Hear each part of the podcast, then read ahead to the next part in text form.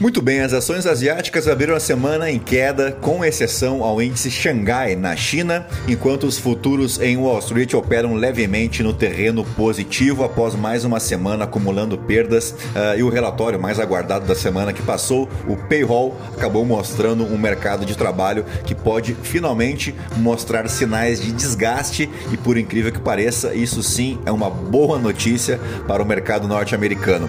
Bem, na, na abertura da semana, as principais principais preocupações dos mercados remetem para a crise energética na Europa, depois que a Rússia suspendeu de forma indefinida a sua produção de gás através do gasoduto Nord Stream, que distribui o gás russo para todo o continente europeu um avanço na taxa de desemprego nos Estados Unidos para 3,7%, curiosamente trouxe algum alívio diante das preocupações sobre o Federal Reserve ser excessivamente agressivo no aumento das taxas de juros, enquanto tenta reduzir a alta inflação.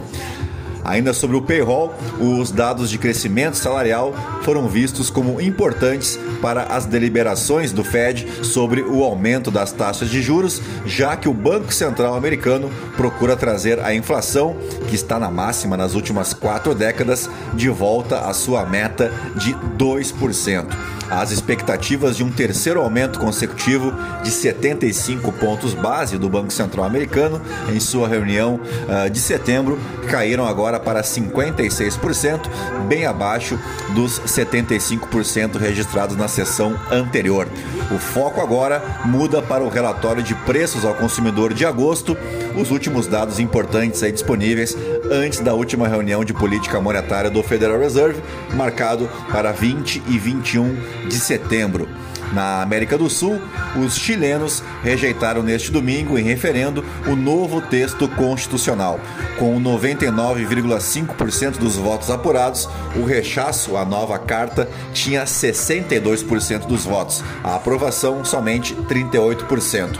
Alguns membros do governo reconheceram a derrota. Abre aspas, como chefe da campanha pela aprovação, reconheço o resultado, disse o deputado Vlado Mirosevic, coordenador do comitê em favor da nova Constituição. A votação deste domingo foi marcada pela tranquilidade e pelo alto comparecimento. Mais de 12 milhões de chilenos votaram. Analistas disseram que a volta do voto obrigatório após 10 anos ausente acabou contribuindo para a presença massiva nas urnas. A nova Constituição substituiria a Carta de 1980, imposta na época da ditadura de Augusto Pinochet. Ela era vista como crucial para as reformas propostas pelo atual presidente, Gabriel Boric, que fez campanha pela aprovação e acabou perdendo. O Gabriel Boric prometeu promover um novo e rápido processo constitucional. Bueno, por aqui, o candidato do PT à presidência da República, Lula, continua à frente com 44% em mais uma rodada da pesquisa IPESP divulgada neste sábado. Jair Bolsonaro, do PL, segue na segunda posição com 35% e Ciro Gomes, do PDT, aparece em terceiro com 9%.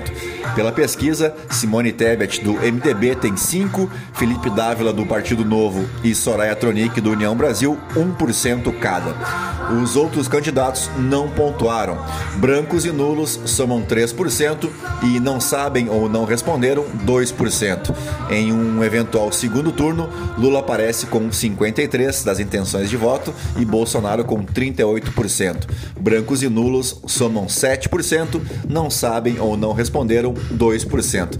Na pesquisa anterior, divulgada pelo IPESP em 31 de agosto, Lula tinha 43% e Bolsonaro estava com os mesmos 35%.